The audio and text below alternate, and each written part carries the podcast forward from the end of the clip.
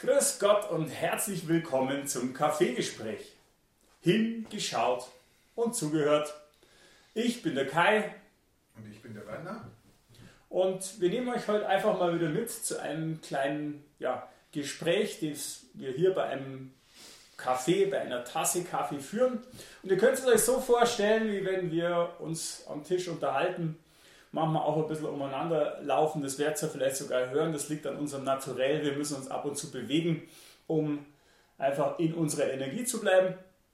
Und heute haben wir uns überlegt, ihr dürft uns mal zuhören zum Thema Persönlichkeitstests und warum ich heute sage, Persönlichkeitstests führen oft in die Irre.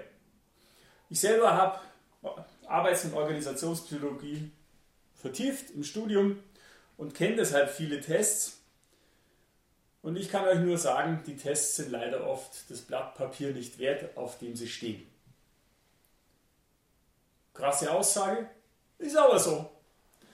Werner, vielleicht magst du einfach gleich mal ein paar Takte sagen, weshalb auch du ja ganz anders arbeitest und wir zusammen komplett andere Profilings machen, wenn uns Menschen ansprechen oder auch Firmen auf uns zukommen. Ja, wir haben es ja, wir beide haben ja den Erfahrungswert durch Zufall oder halt durch die Beratungen mitgekriegt, ähm, dass wir bei Beratungen mit diesen Tests der Personen, die wir anschauen sollten, auch diese Tests mal gesehen haben. Und dass es manchmal zwar schon so bestimmte Faktoren beinhaltet waren, wie zum Beispiel, äh, wie soll man sagen, Motivation und Fähigkeiten. Aber was einfach für mich, der nicht aus dieser Teststruktur kommt, immer so der, äh, gefehlt hat, war einfach der Punkt, wie setzen Sie es um? Können Sie überhaupt auf diese Fähigkeit zurückgreifen? Und es hat sich oft bewahrheitet. Ja? Das geheißen hat, in dem Test war der Typ oder die Person super motiviert und das hat auch der Test aufzeigt, dass die Person motiviert ist. Aber wir kommen jetzt nicht an diese Motivation oder an diese ähm, Einsatzbereitschaft äh, des Mitarbeiters ran. Das ist das dritte Monat, vierte Monat und das funktioniert irgendwie nicht. Und ähm, da ist mir eben auffallen, wenn man dann sieht, okay, ja klar, kann der motiviert werden, aber die wissen zum Teil nicht, durch was er motiviert wird. Oder er wird motiviert, wenn er eine Gruppe leitet aber nicht, wenn er ähm, dreimal die Woche selber in einem Team ist und das Team ihm die ganzen Strukturen vorgibt. Mhm. Ja. ja. tatsächlich, das war ja auch meine Erfahrung. Ich hatte ja einige Tests schon gemacht und ähm, war dann bei einer Heilpraktikerin, eigentlich aus einem ganz anderen Grund, äh, nämlich weil ich wissen wollte, weshalb ich oft abends so schlapp bin, etc. Und da hat die mir was ganz Wichtiges mit auf den Weg gegeben nämlich dass ich mich jeden Tag, gerade abends, wenn ich viel gesessen bin, nochmal bewegen sollte. Und ich habe dann gemerkt, durch die Prägung meines Vaters hatte ich ein komplett anderes Bild von sich erholen, weil er sich halt auf die Couch gelegt hat, vielleicht ein Glas Wein getrunken oder Musik gehört, weil er ein ganz anderes Naturell ist wie ich. Und ähm, ich habe die erst für verrückt gehalten, aber tatsächlich ist es so, ich habe es dann gemacht. Da reicht schon ein Spaziergang, damit ich wieder in meine Kraft komme. Sowas gibt halt ein Test oft gar nicht her. Und in unserer gemeinsamen Arbeit sind wir dann oft drauf gekommen, dass diese Tests überhaupt nicht unterscheiden zwischen dem, was tatsächlich in uns angelegt ist, was wir an Fähigkeiten mitbringen, zwischen dem, was wir an Prägung erfahren haben, wie ich durch meinen Vater, beziehungsweise was vielleicht einfach nur erlernte Verhaltensmuster sind, die uns aber auf Dauer viel Kraft kosten. Genau, und wir haben ja auch das erfahren, dieses Thema ähm, Zielorientiertheit und Prozessorientiertheit. Es gibt ja die einen sowohl wie anderen, wo wir oft sagen, ja, im Unternehmerischen geben wir uns Ziele, wir haben Ziele, wir verfolgen Ziele, aber wo bleiben die Prozesse? Und ähm, wir haben zweimal die gleichen Personen, die Ziele verfolgen können, aber jetzt ist die eine Person sehr prozessorientiert und möchte wissen, den Prozess, wie läuft der, wo sind wir? Und der andere sagt, hey, ich habe das Ziel vor Augen, wie es funktioniert, ist mir egal, Hauptsache ich laufe dem Ziel nach. Und links und rechts schaue ich jetzt erstmal gar nicht. Mhm. Und die beiden in ein Team zu bringen, wird immer wieder eine Herausforderung zu sein, weil wir ja auch untereinander sozusagen ähm, in dem ganzen System ja leben. Sonst müsste jeder sein eigenes Büro haben, seine eigenen Aufgaben haben. Und diese Kommunikation, diese, diesen Austausch, auch diese, der Ist-Zustand der Person in dem Augenblick, bringt ein Test wahrscheinlich nicht her. Hm. Was natürlich auch sehr stark mit dem Umfeld zusammenhängt. Ja, weil selbst wenn jemand sehr leistungsfähig ist, wenn er zum Beispiel auch sehr analytisch ist, es gibt ja analytische Menschen, die trotzdem sich unheimlich wohlfühlen in der Gemeinschaft, in einem Großraumbüro oder ähnlichem. Und es gibt analytische Menschen, die dort im Endeffekt verkümmern. Absolut. Die Frage ist, wie, kommt, wie, wie arbeitet diese Person, die dieses analytische Verständnis hat? Ja? Ist sie, fühlt sie sich im Team wohl, nicht als Führungsperson, sondern als Person, die die Zeit und Raum hat, sich das alles anzuschauen und auch die Möglichkeit dann hat zu sagen, so und so ist es? Oder ist es dann eine Person, die sagt, ich bin vielleicht eher im Controlling alleine, habe Zahlen, Daten, Fakten, schaue mir das an und gehe dann rein und kommuniziere? Da geht es auch darum zu schauen, ähm, wie bringt eine Person es rein, weil da reden wir jetzt in dem Punkt von Konfrontationsbereitschaft. Diese drei Phasen, Konfrontationsbereitschaft, Konfrontationsfreude oder Konfrontations, ja, sagen wir mal Flucht. Ja, ähm, und es gibt eben diese, und ob das jetzt in dem Augenblick, wie das jetzt diese Interaktion mit den anderen Personen ist, das ist eben dann ausschlaggebend, was bringt die Person mit, welche Erfahrungswerte hat sie auch. Welche Erfahrungswerte hat sie bezüglich ähm, zum Beispiel analytisches äh, Denken, Umsetzen in einem Team, das gerade einen Big Deal verfolgt und dahin muss und die Person hat die Aufgabe, hier so ein bisschen immer so zu steuern. Mhm.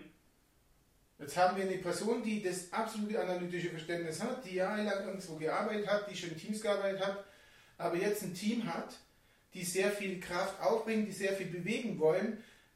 Analyse heißt anschauen, betrachten, bewerten und das aber dann natürlich rüberbringen. Also muss ich die Leute unter Umständen ausbremsen, muss sie konfrontieren. Habe ich jetzt jemanden, der über Konf Konfrontation scheu ist, dann habe ich eine Herausforderung mit ihm. Der wird sie nicht bremsen können, der wird sie nicht steuern können, der wird es vielleicht auch nicht mal so sagen können, weil er sich vielleicht unter Umständen sogar überrannt fühlt. Hm. Das heißt, dem muss man einfach auch Strukturen an die Hand geben, wie er es macht. Spielregeln. Ja. Das wären Spielregeln. Oder auch wirklich sagen, okay, er kann es nicht. Was man natürlich auch sehen kann, muss man sagen. Ja. Das ja, ich, wir dann ich, sehen, was, wo wir es eben sehen. Machen wir uns einfach als Beispiel. Kommunikation. Jemand, machen wir einfach so dieses Amors Planschbäckchen in diese Wangenlücken äh, da, Grüppchen. Grüppchen. Ja, das ist schon mal was, da kann jemand kommunizieren, daran sieht man es. Und das ist eben der Punkt. Was aber ja nicht heißt, dass sie es anderen nicht können. Die können es nicht, aber die Person kann das schon mal aus ihrer eigenen Kraft heraus. Da braucht sie keine Schulung, Motivation oder sowas. Wir gehen immer da davon aus, wo sind denn was, wo die Leute damit spielen? Spielt die Person in Kommunikation? Kann sie kommunizieren? Ja? Und kann jetzt auch noch analysieren, dann kann sie das gut zusammenbringen. Die beiden Sachen hat sie in der Tasche. Damit geht sie raus. Jetzt erlebt sie Widerstände, dann kann man natürlich sagen, okay, ein Analytiker, der wo sich ja was betrachtet, der wo das anschaut, wo spielt er, also wo kann er Kräfte nützen, wo kann er das nützen, dass es einfach locker geht, aber wo müssen wir jetzt wieder hinschauen, wo er vielleicht Unterstützung braucht, wo wir für das ganze Team Regeln brauchen. Oder wo wir sagen müssen, okay, das ganze Team muss sich regelmäßig danach richten. Das müssen wir in festen Meetings schauen. Hm. Genau, also ich, mir fällt da sofort ein, ähm, gerade Schälentest oder so, arbeitet dann oft mit dem Blauen, du hast von den Analytikern gesprochen und ähm, dann hat man oft so das Gefühl, ja, dafür können sie andere Dinge nicht, aber das hat es ja überhaupt nicht zu bedeuten, weil je nachdem, was er sonst noch mitbringt, genau. einmal an Prägung, ja, genau. weil auch geprägtes Verhalten kostet uns nicht viel Energie, ja. ähm, aber eben auch an Naturell oder damit auch an, was schaffe ich ihm für ein Umfeld, ist er unter Umständen auch ein Top-Leader, ein Top-Kommunikator und unter, unter Umständen auch wirklich gut, äh, ich sage jetzt mal, in ja, Mitarbeiterführung, Empathie etc., was man dem Blauen ja oft gar nicht zuschreiben würde. Genau. Wir können ein super Beispiel nehmen. Wir haben, äh, das ist jetzt, kommt jetzt langsam hoch mit dem, ähm, wir haben Führungspersonen. Wir sehen Leute, die begeistern können, die können motivieren, sie können auch äh, Leute führen. Das meistens macht man mit so einem Leuten Test, dass man das rauskriegt und das sind so die Fähigkeiten. Ähm, wir haben auch, da, dass diese Personen gut ein Team leiten können. Jetzt ist es aber so, jetzt bringen wir fünf von den Leuten zusammen. Die jede von denen leitet eine Filiale. Und jetzt merken wir, die müssen zweimal in, in der Woche zu einem Meeting irgendwo hin. Und in einem Unternehmen, das äh, nehme ich jetzt mal als Beispiel München, da ist es aufgefallen, dass die Leute, dass die Personen, die da gesessen sind, ja. Unruhig waren, es hat nicht funktioniert, es kam einfach nicht dran. Und was war, eigentlich ist der Grund simpel. Alle sind motiviert, alle sind Leute, die was bewegen wollen. Dann dreschen wir die alle in einen Raum, in einen super Designerraum mit einem super Tisch mit tollen Stühlen, die sitzen dran. Morgens früh um 9.30 Uhr ja, müssen die reinkommen und jetzt gibt es zuerst mal Kommunikation, was passt, was nicht passt und wo es hingehen soll. Hm. Okay, was passiert mit den Leuten? Punkt Nummer eins, ich schränke sie komplett ein.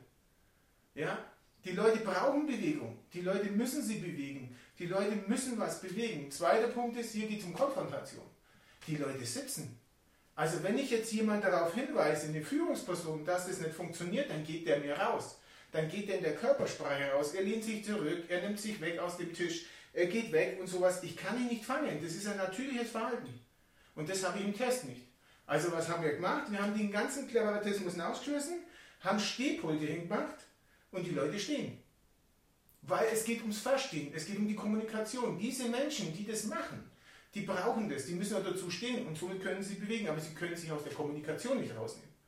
Und das ist eben der Punkt. Wir haben das in einem Test, aber wenn wir diesen Test haben, müssen wir auch wissen, wie kommunizieren wir mit den Leuten und wie können wir auch diese Leute von sich aus führen. Weil wir haben nur einen Test, die können führen, aber wie kann ich diese Person führen? Wie kann ich die Person konfrontieren? Und das gibt mir der Test nicht wieder.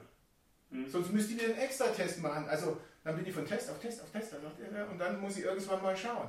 Aber wenn ich diese ganze Gruppe zusammenbringe, geht es darum, dass ich sie sehen muss und da abholen muss, was sie gerade machen. Sonst ja, genau. Deshalb sehen wir ja unsere Profilings immer nur als Hypothese. Denn ich weiß überhaupt nicht, ob der das Verhalten zeigt, wenn nicht sein Umfeld stimmt. Ich weiß überhaupt nicht, ob der das zeigt, wenn nicht die richtigen Personen vielleicht mit am Tisch sind. Ja, wir haben, du benutzt ja oft das Wort Schäferhund-Prinzip. Ja. Und ich glaube, das bringt es auch auf den Punkt.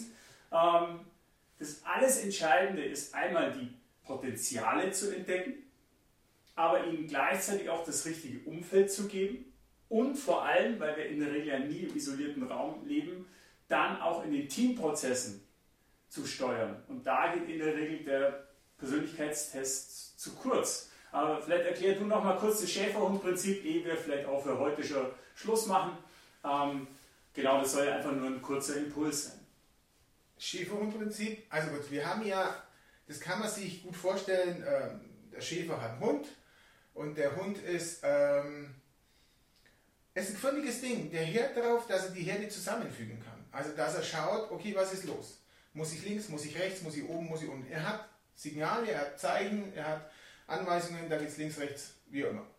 Und das ist der Punkt. Er muss das tun. Wenn ich diesen Hund aber jetzt irgendwo anders hin tue, zum Beispiel in eine Familie rein oder sowas, dann werde ich ein Problem haben.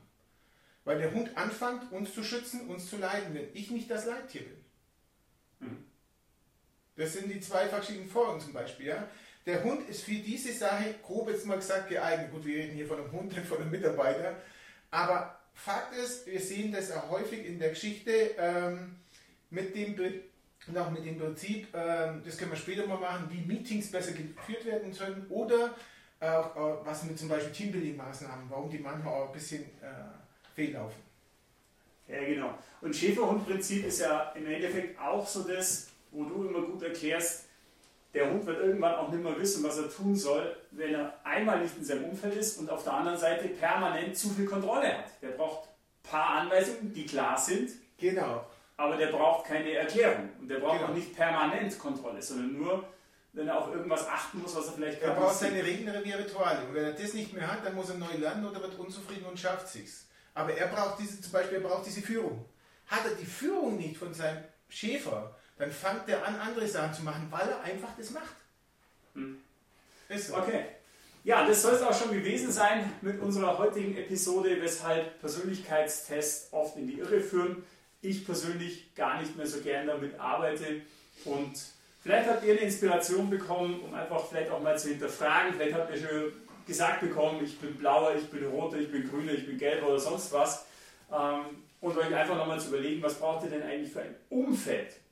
Was braucht ihr denn tatsächlich vielleicht auch an ja, Tools, was braucht ihr an Sicherheiten oder ähnlichem, um einfach selbst euer Potenzial zu leben und wo, jetzt komme ich wieder zurück auf ähm, ja, die Erfahrung mit meiner eigenen Geschichte und meinem Vater, wo haben wir vielleicht ein geprägtes Verhalten bekommen, das uns selbst gar nicht gut tut.